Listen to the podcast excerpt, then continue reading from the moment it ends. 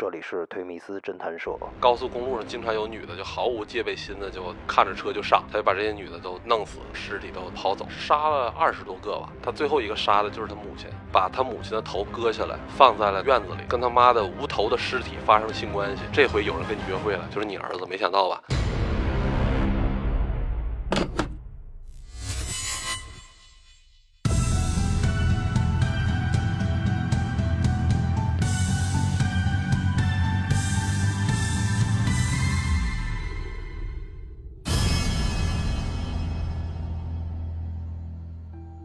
我看您这本书啊，后面有一个特别长的一个故事，对啊，绵延了十三年，叫《胡同杀人回忆》，对对是吧？对，这个故事里好像刚开始办案的时候定的这个杀人凶手的画错方向了嘛？对，这三个特征其中就有非常明显的，就是说这人可能性无能。对，但后来抓到真凶了，却发现这三条别说性无能了，是一条都对不上。一条对不上，说这个人很孤僻、独居是吧？对独居也也没定上是吧？就是完全解释不了的案子，就是也也没抢东西，是也没干什么，就是碰了单身女的就上去一刀，像欠似的，是吧？就是像欠似的。你有时候这种变态心理你理解不了，你就像之前就是西单那边有一个案子，就是我我听我们领导讲的，就是说有人好拿弹弓子打那个女女性的胸部。就是就是坐在车里的时候，看着远远的看着有个女的走过来，胸胸部挺大的，拿弹弓子砰就一下。咱别小看这弹弓子啊，专业的人玩那弹弓子是能打碎路灯的。哟，那个弹弓子打的那个女的那个胸能扎进去很深，有的都有生命危险，嗯，都是这种情况。他就他就他就是闲的，他就对女性的这种生殖器就有莫名的仇恨。你给我们详细讲讲这案子，胡同这个。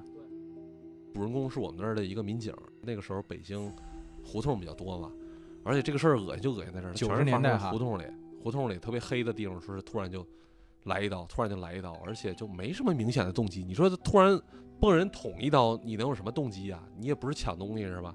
这里面有的死了，有的没死，所以当时就是一直这个案子就没破，最后是其中有一个线索，最后查出来了，就是 DNA 嘛，通过扎实的这种海量的取证，比对出这个人来了，而且是当时是一个以受害人姿态出现的，因为他女儿失踪了。哦，我们当时都以为是他是其中一个受害人，但是后来抓了之后发现不是，嗯啊不是，他女儿是被他逼走的，嗯，他老是插手他女儿的这个 交男朋友啊，包括这个甚至生理期他都要过问，就比较变态这么一个人。他女儿就受不了了，就离家出走了。后来他还报了警，我们当时都以为他女儿是其中一个受害人呢，等于是找不着尸体了。他还经常来报案，还经常来来找警察麻烦，这么一个人。哦，把自己伪装成一个受害者的姿态，然后来掩盖其实自己是杀人凶手这么一个事实。两口子开了一个烧饼店嘛，就是里面卖卖羊杂汤、卖那个烧饼的，就在离派出所很近的地方。完了嗯之后，就当时警察没事去吃饭，都都见过，就觉得这人老实巴交是吧？除了这个女儿失踪这个事儿比较离谱之外，老找警察麻烦，别的事儿老实巴交，根本就看不出来有有什么异常的东西。后来抓了也是，只是 DNA 是铁证嘛，完了之后他也他也就撂了，撂了，而且就是好像连环杀手他有一个年龄的问题，他嗯过了那个年龄段之后，他这个你说是性欲也好，还是怒火也好，还是说是动机也好，逐渐就削弱了。他也是嗯好长时间都没作案了。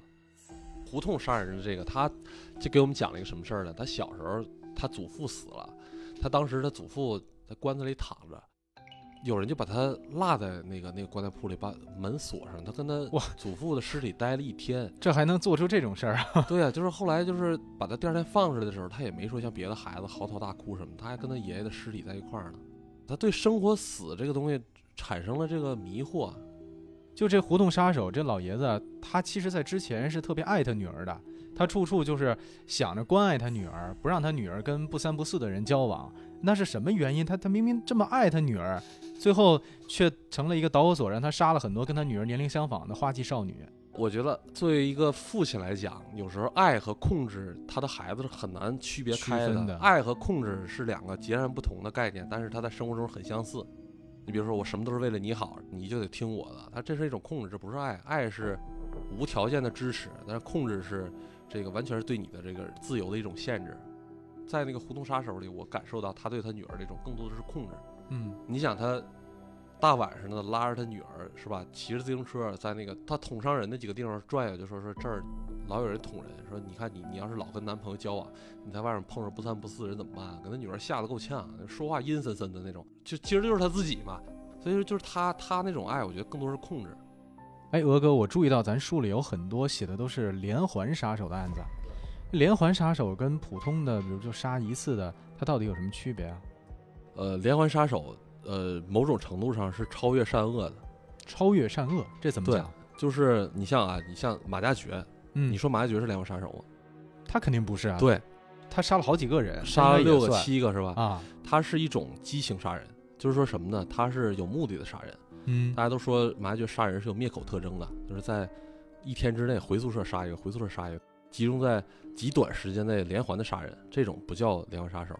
你看连环杀手特征是什么？就是他杀一个人之后，他会就像灵魂得到净化一次，完了之后过一个月、两个月再杀一次，他非常有节奏的这样杀。为什么连环杀手难抓呢？就在这儿，他如果是短期内密集的这么杀人，你会很好找。你像那个绿河杀手是吧？那就是非常定期的两个月、三个月杀一次，两个月、三个月杀一次，它是一种内化一种需求，就是所以说咱们中国其实也有很多这种连环杀手，但因为没有文献去进行研究，但是他们是客观存在的。我觉得这个连环杀手是是非常非常古怪的一类杀手，他不是杀的多，你说杀的多，他马加爵杀的也很多，说？但马加爵不是连环杀手。我为什么说连环杀手超越善恶呢？因为他没有善和恶的这个，就像人饿了就要吃东西，包括那个人呃有性欲了就要做爱一样，它是一种需求。所以我说的超越善恶，这帮人，而且本身这些人就没有善恶的概念。你像在欧美，你像那个查理连曼森，包括还有那个泰德邦迪，在监狱里都有好多女生。这两个案子您跟我们介绍一下。呃，泰德邦迪就是美国最出名的连环杀手，那个杀了三十多个还是四十多个，而且也是一个律师。嗯律师还挺神的，还中间逃狱过两次吧。在法院打官司的时候，自己给自己辩护，找了一个隔间儿，那隔间儿里全是书。他说我得翻书，翻书的时候他就把上面那个天花板掀开之后就逃出去了。监狱的天花板能掀开，对他掀开掀开逃出去了。完了之后还有一次是怎么逃狱我忘了，反正就是他逃了两次狱。结果你知道他逃狱出去是干什么去了吗？我觉得特别精，就是他那时候杀了三四十个女的了。他逃狱出去，他专门跑到一个城市的一个角落，那是他跟他初恋第一次见面的时候，他被他初恋抛弃了。所以说他恨意是有一个原型的，他的恨意的原型就是他初恋女友，他把我抛弃了，所以我要报复他，我一直杀人，一直杀人。他最后到了衰竭期了，就是就是我杀了三四十个人，我终于想想明白我是要杀谁了。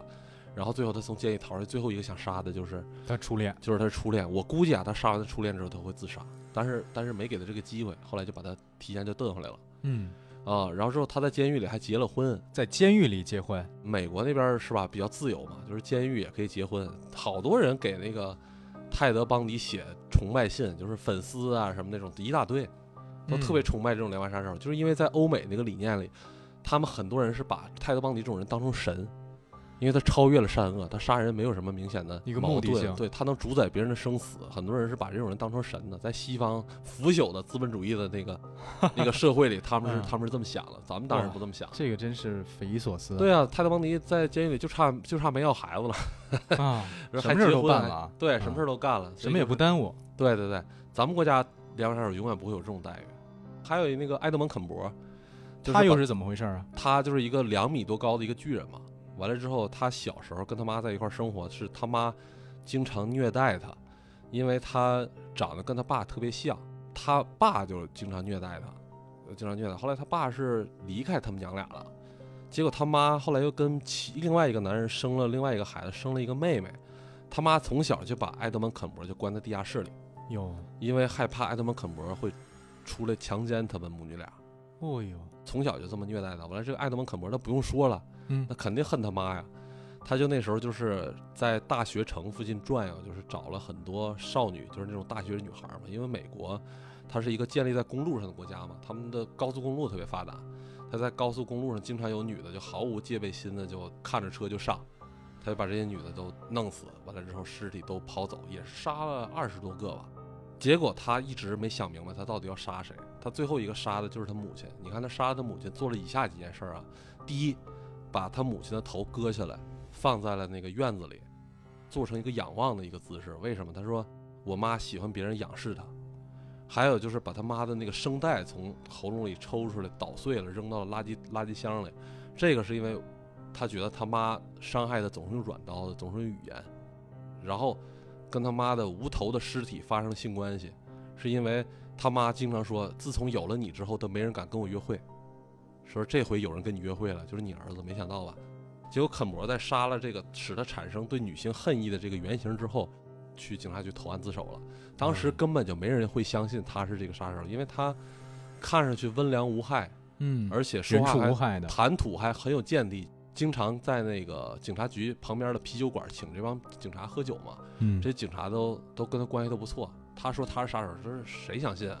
以为扯开玩笑淡呢，开玩笑。后来肯博去警察局自首了一次，没成功。他开车出来，完了之后到高速公路旁边，又给警察局打电话说：“你们去我家吧，我告诉你我妈尸体在哪儿。”这才引起重视。后来大家伙儿才把他抓了。你看他杀了他妈之后，他就没有杀人冲动了，嗯，他把他恨意的原型找着了，就不想再杀人了。这些案件啊，都可能过去有有过去几年的，有过去十几年的，甚至有过去二十多年的胡同那个哈。那我们现在的一个案子方面，像这种连环杀人的还多吗？